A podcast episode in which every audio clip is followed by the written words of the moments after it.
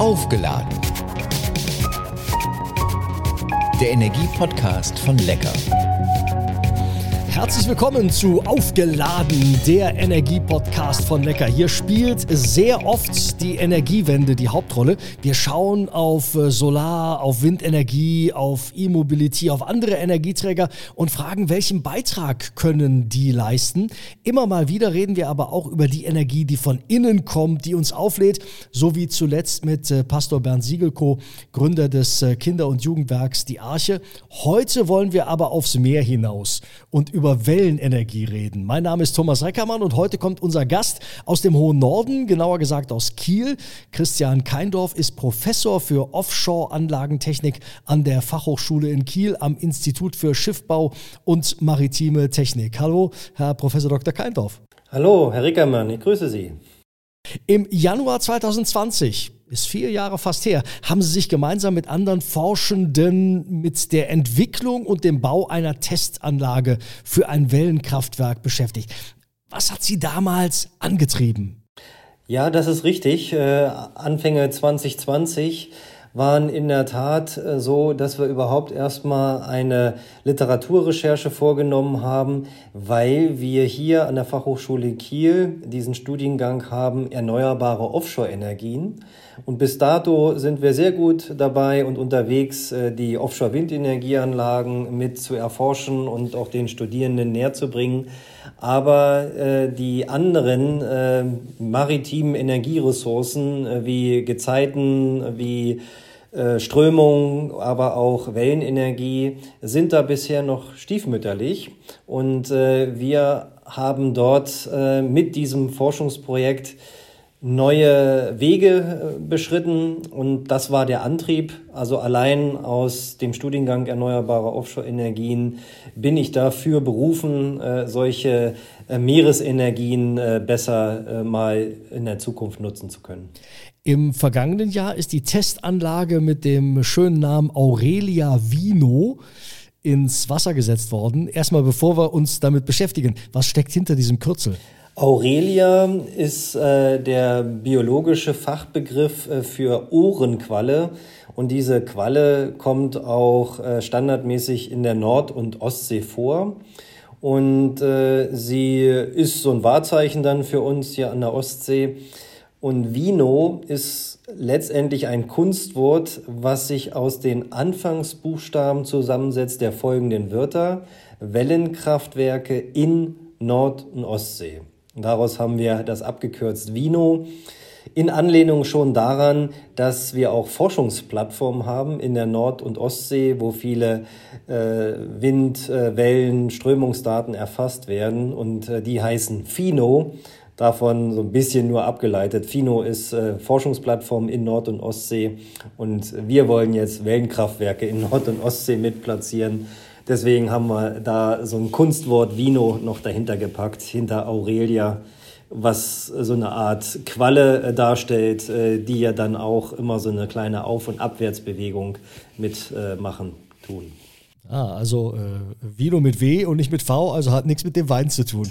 Nee, nee, nee, genau, richtig, nee, genau. Es ist vorne mit W für Wellenkraftwerk. Ähm, über die Erkenntnisse, die Sie mit der Pilotanlage bereits gewonnen haben, sprechen wir gleich auch noch. Aber zunächst müssen Sie, glaube ich, den äh, Zuhörerinnen und Zuhörern erklären, am besten so einfach wie möglich. Wie funktioniert so ein Wellenkraftwerk? Wir tun einfach mal so, als wären wir bei der Sendung mit der Maus. Ja, ich äh, stelle das als erstes mal nur wie so eine Boje dar, wo man, wenn man mit dem Schiff rausfährt, sicherlich auch so Fahrwassertonnen äh, sieht. Und die hüpfen ja auch so ein bisschen mit den Wellen auf und ab. Und äh, diese Bewegungsenergie wollen wir nutzen. Das bedeutet, wir haben erstmal einen Schwimmkörper, der bestmöglich mit den Wellen auf und Wellen ab äh, die Bewegung mitmacht. Und äh, wir werden diese Kraft dann im Inneren äh, der Boje nutzen wollen, um einen Generator anzutreiben, um elektrischen Strom äh, zu erzeugen. Die Kinder von der Sendung mit der Maus äh, kennen sicherlich alle ein Fahrraddynamo. Wenn man auf dem Fahrrad sitzt äh, und dann äh, ordentlich in die Pedale tritt, dann dreht sich dieser Dynamo mit und schon hat man über ein kleines Kabel Licht am Fahrrad. Jetzt müssen Sie sich das bloß so vorstellen, dass das nicht nur rotieren geht, sondern wenn Sie Ihren Fahrradmantel dann einmal längs der Länge nach äh, abwickeln würden, dann hätten Sie eine Gerade. Und äh, damit spricht man dann nicht von rotierenden Generatoren, sondern von einem Lineargenerator.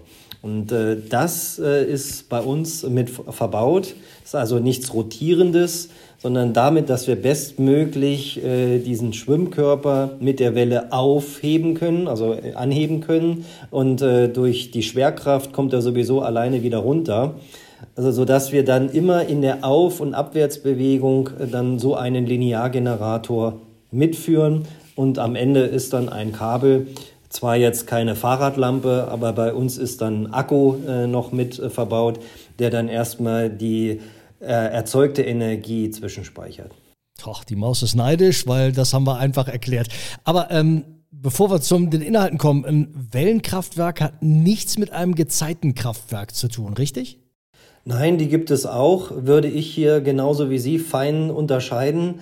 Die Wellenkraftwerke nutzen die sogenannten Oberflächenwellen also am Meeresspiegel und äh, die sind dann je nach Region und nach Wetterlage mal mehr und mal weniger äh, verfügbar. Bei Gezeiten sprechen wir von Ebbe und Flut. Und da möchte man eigentlich eher Buchten oder Meerengen äh, nutzen, wo es dann so einen richtigen Tidehub oder Unterschied zwischen Ebbestand und Flutstand äh, gibt weil sich dadurch dann viel Wasser äh, bewegt äh, und dann sind es eher, ich würde sie eher zu den, zu den Strömungskraftwerken äh, mit hinzuzählen, weil man zwischen Ebbe und Flut äh, sich die, die strömende Masse, äh, ähm, Wassermasse ausnutzen möchte. Das Schöne aber an den Gezeitenkraftwerken, wenn ich das noch sagen darf, ist, das ist vorhersagbar. Nämlich so circa alle sechs Stunden kommt es zum Wechsel zwischen Ebbe und Flut so dass sie eigentlich genau vorhersagen können, äh, wie viel Energieerzeugung werden sie denn in den nächsten Stunden an der Ort und Stelle dann haben. Das ist äh, bei den Wellen nicht so äh, vorhersagbar. Das ist, wie gesagt, von der Wetterlage abhängig und ist in, insofern auch in, in der Hinsicht fein säuberlich zu unterscheiden zwischen Wellenkraftwerken und Gezeitenkraftwerken. Seit Anfang Mai 2023 ist die Testanlage, also die Aurelia Vino mit W, im Wasser. Welche Erkenntnisse hat sie Ihnen bisher schon liefern können? Ja, das ist richtig. Wir haben mit der German Naval Yard, das ist die Kieler Werft hier äh, bei uns vor Ort, und äh, wir haben dort bis April diesen Jahres die Fertigung abschließen können. Die Bauzeit äh, waren äh, circa fünf Monate. Das war zusammen mit Auszubildenden. Insofern nehme ich das noch vorweg, weil wir haben viele Erkenntnisse gesammelt, wo man noch eine Optimierung äh, vornehmen kann äh, während des Zusammenbaus, was man vielleicht beschleunigen kann. Dann haben wir im Vorfeld Trockenversuche gemacht, so muss ich sagen. Also bevor wir äh, das ins Wasser gelassen haben, haben wir es selbst mal an den Kran gehängt und den Schwimmkörper über den Kranhub auf und ab bewegen lassen, sodass wir diese ganze Elektrotechnik auf Herz und Nieren geprüft haben, bis hin zum Zwischenspeichern in den Akkus. Und äh, die Funktionstüchtigkeit konnte damit äh, demonstriert werden. Das war auch wichtig für unseren Förderträger. Und äh, dann äh, ging es noch darum, dass wir überhaupt die Schwimmlage dann äh, darstellen. Das haben wir dann im Rahmen einer Zeremonie, sprich Taufe wie beim Schiff, haben wir das genutzt, äh, um das im Hafenbecken mal entsprechend ja, erstmalig äh, zu, äh, zu Wasser zu lassen. Dann ähm, äh, hat es nasse Füße bekommen. Ich muss Ihnen sagen, jetzt in der Zwischenzeit äh, ist das nicht mehr im Wasser sondern das ist zwischengeparkt äh, bei der Werft German Navy Yards in einer trockenen, also trocken in einer Halle, weil wir jetzt dabei sind, die nächsten Projektphasen vorzubereiten. Da geht es nämlich um Transport und Installation. Und da müssen wir sehr sorgfältig arbeiten. Wir müssen unter anderem auch bei dem Bundesamt für Seeschifffahrt und Hydrographie eine Genehmigung für diese Forschungsstationen oder Messstationen einholen. Was haben Sie denn für Erkenntnisse gewonnen in der Zeit, in der es im Wasser war?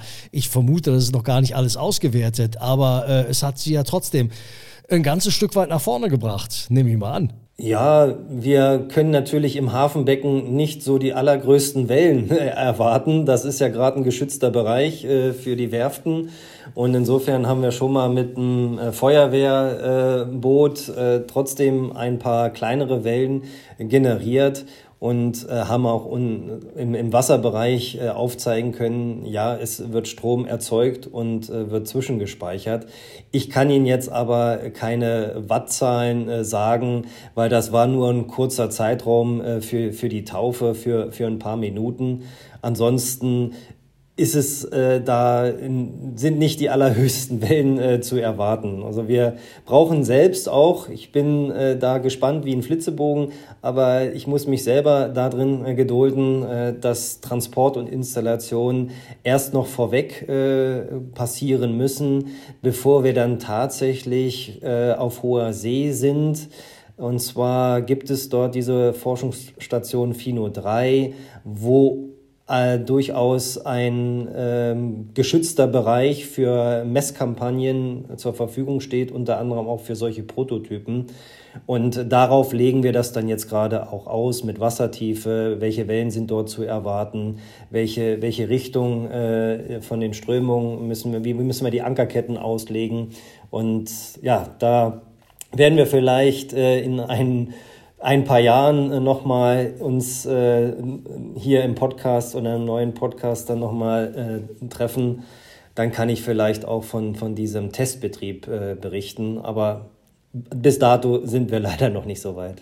Hm, aber unabhängig davon, dass Wasser enorme Kraft hat, weiß jeder. Äh, ne?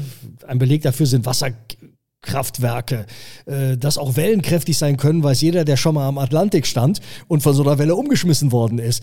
Wie viel Energie steckt in den Wellen?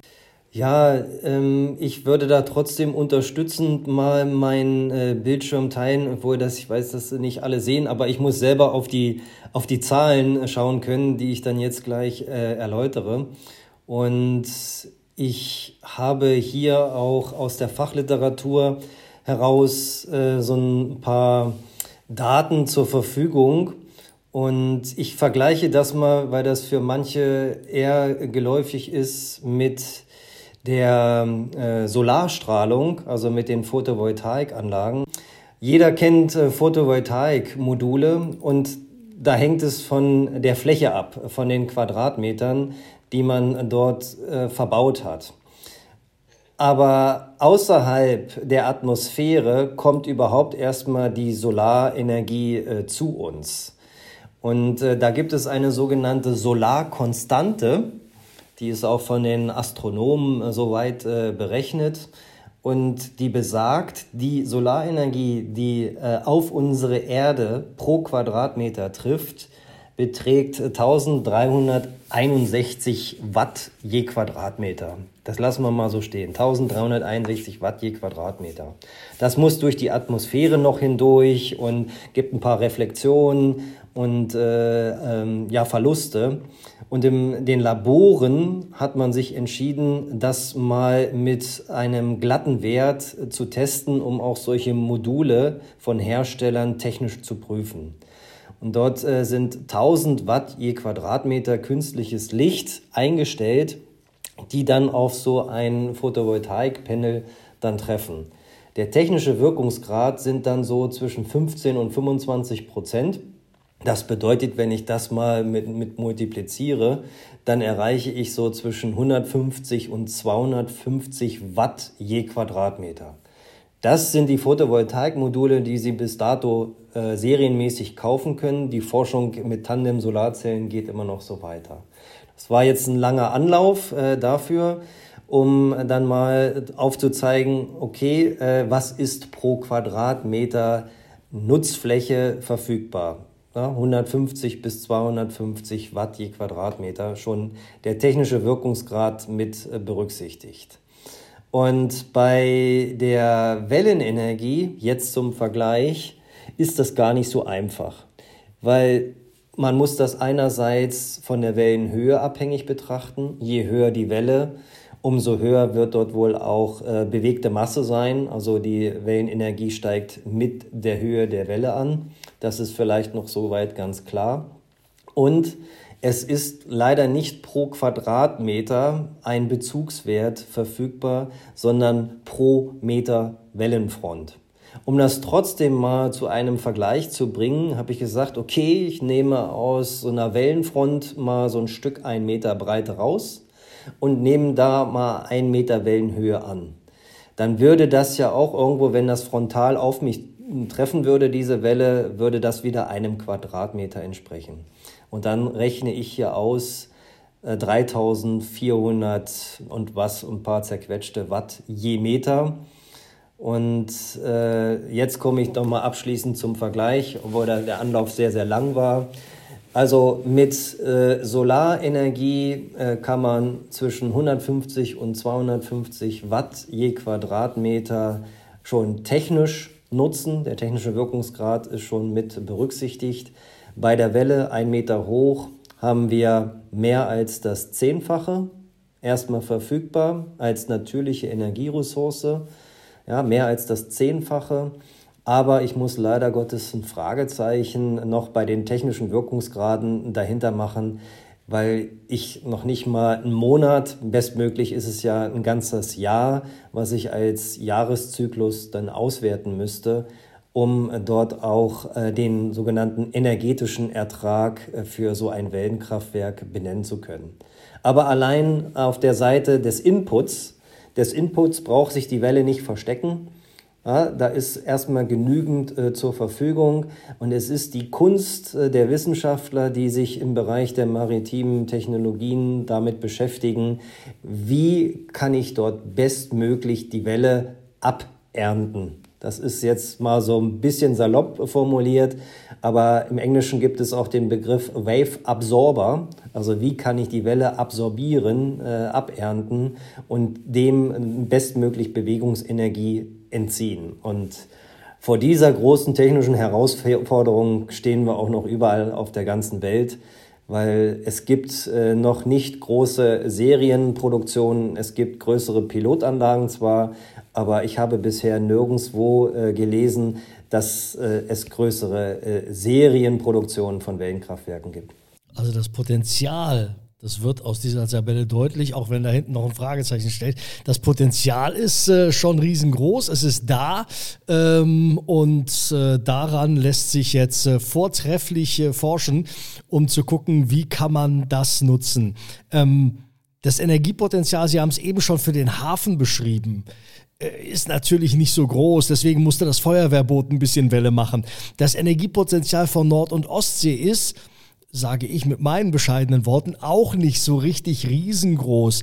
Ähm, gibt es äh, Regionen auf der Welt, wo Sie sagen, ja, also wenn wir da anzapfen, da ist so richtig viel Spaß drin? Ja, genau.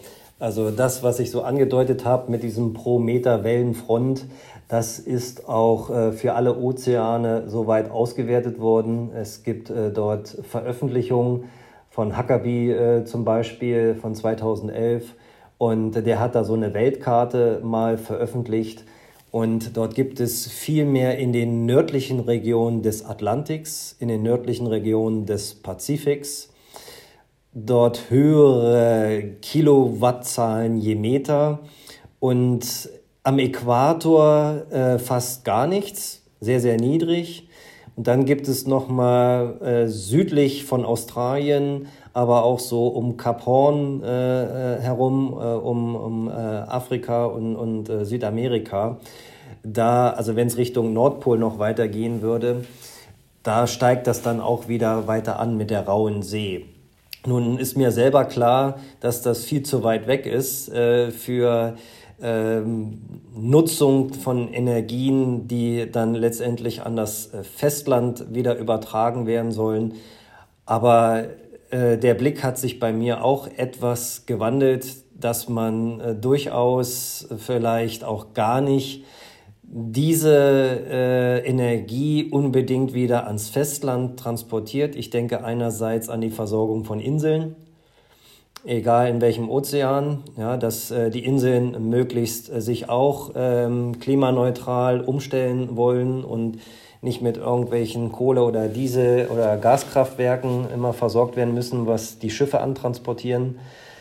Und andererseits gibt es auch einige Endverbraucher auf hoher See, wie zum Beispiel Messstationen, äh, Sensorik. Und äh, ich denke auch darüber nach, wenn irgendwann mal auch die Schiffsantriebe immer weiter auf regenerative Antriebe wie ein E-Antrieb umgestellt werden, für, also für kleinere äh, Serviceschiffe in Windparks zum Beispiel, dann könnte man da durchaus das auch als mobile, autarke Tankstelle nutzen, die auf hoher See auch da irgendwo als Ladestation dient, dient für Endverbraucher, die auch auf hoher See agieren und ähm, da gar nicht unbedingt äh, große Seekabel bis ans Festland geführt werden. Jetzt ähm, gehen wir mal nicht von den allerhöchsten Wellen aus. Die sind äh, relativ äh, weit weg vom Festland. Ähm, trotzdem muss man ja ein Wellenkraftwerk, das man aufs Meer bringt, so stabil machen, dass es eben auch den hohen Wellen trotzen kann. Ist das knifflig? Ja, ich bin als Offshore-Ingenieur sensibilisiert äh, für die Robustheit und Dauerhaftigkeit von Offshore-Windenergieanlagen und den großen ähm, Konverterplattformen, äh, die für die Übertragung des Stroms äh, erforderlich sind. Und aus diesen Erfahrungen und äh, den Kenntnissen äh, gehe ich dort schon doch eher vorsichtig heran und sage, einerseits brauchen wir eine robuste Hülle. Äh, wir werden dort äh, aus ähm, Stahl äh, den Schwimmkörper und die Stabboje fertigen. Wir sind aber auch dafür sensibilisiert, dass es sturmsicher sein muss. Also wenn eine Extremwelle dort über das Wellenkraftwerk drüber hinweg schwappt, dann darf die Funkantenne nicht abreißen. Und insofern äh, fließt das schon in die Berechnung äh, mit ein. Wir haben auch mit Korrosion äh, zu tun wegen Salzwasser und salzhaltiger Luft. Wir haben auch mit marinen Bewuchs äh, zu tun. Und äh, das ist vielleicht auch manchmal in der Vergangenheit ja, äh, der Schiffbruch gewesen für andere Initiativen, die nach einer gewissen Zeit äh, dann einen Ausfall zu beklagen hatten. Und wir wollen, es bleibt erstmal noch eine Forschungsanlage, mehr Erkenntnisse sammeln äh, unter realen Umgebungsbedingungen.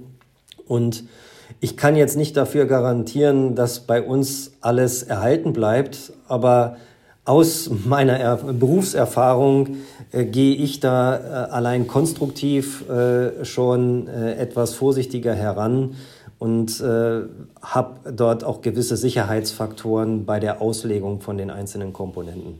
Ich äh, wollte mal wissen, wie es denn um die politische Unterstützung eigentlich aussieht. Ähm, haben die Akteure, die wichtig sind äh, für Sie, ihre Technologie schon so auf dem Schirm und unterstützen und fördern sie entsprechend? Ja, also da kann ich erstmal ein herzliches Dankeschön an das äh, Land Schleswig-Holstein senden. Denn äh, diese äh, Initiative und äh, dieses Forschungsprojekt wäre nicht äh, ohne das Land Schleswig-Holstein möglich gewesen.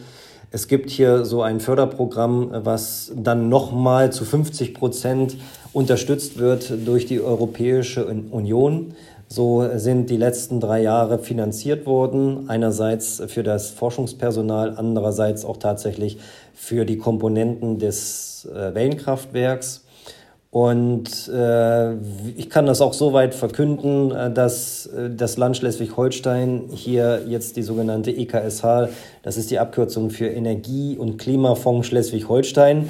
Jetzt haben wir gerade das Diskussion mit Klimafonds. Also es gibt auch auf Länderebene kleinere Fonds. Und äh, da haben die uns äh, hier eine Förderzusage erteilt, für die nächsten zwei Jahre, sodass wir bestmöglich Transport und Installationen für dieses Wellenkraftwerk vorbereiten können.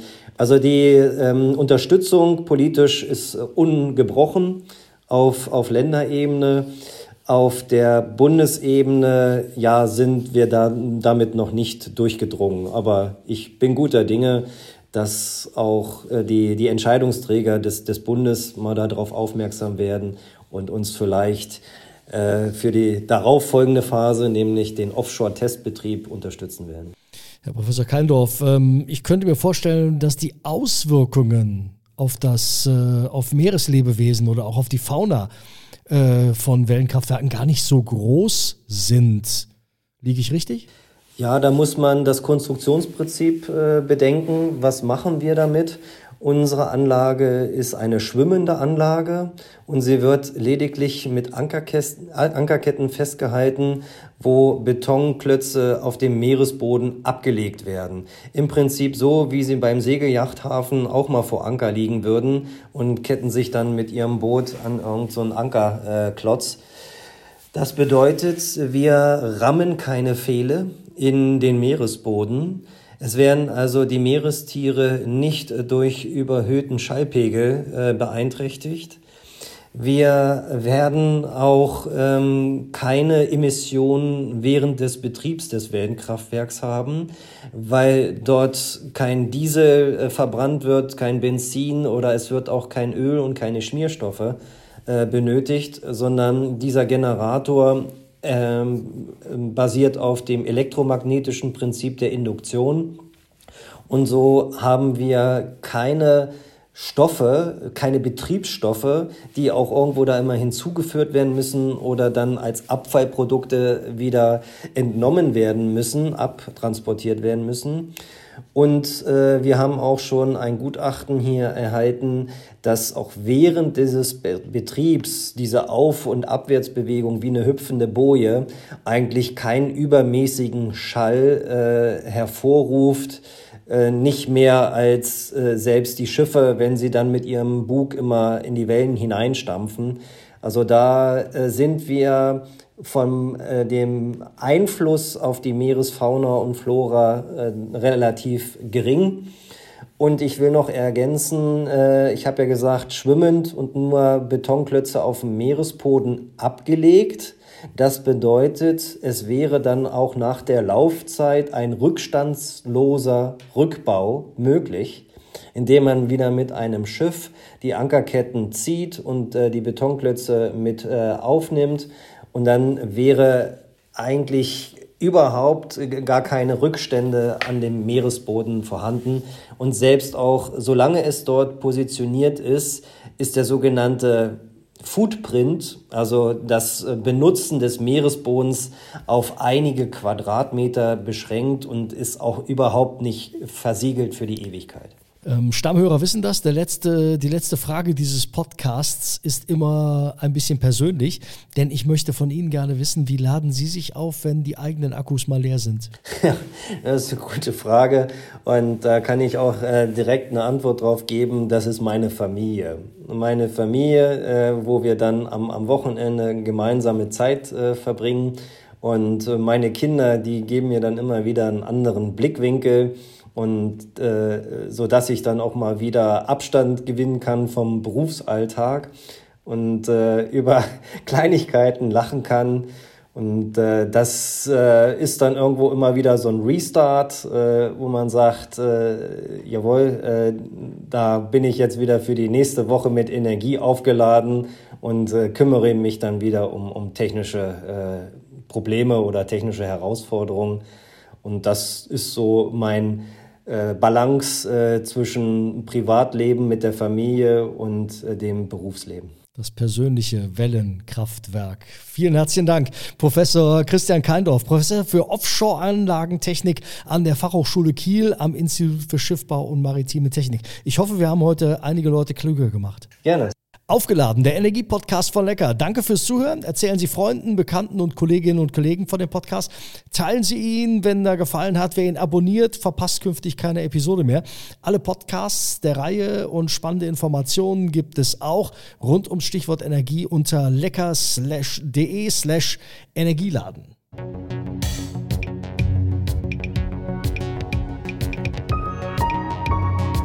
Aufgeladen der Energie-Podcast von Lecker.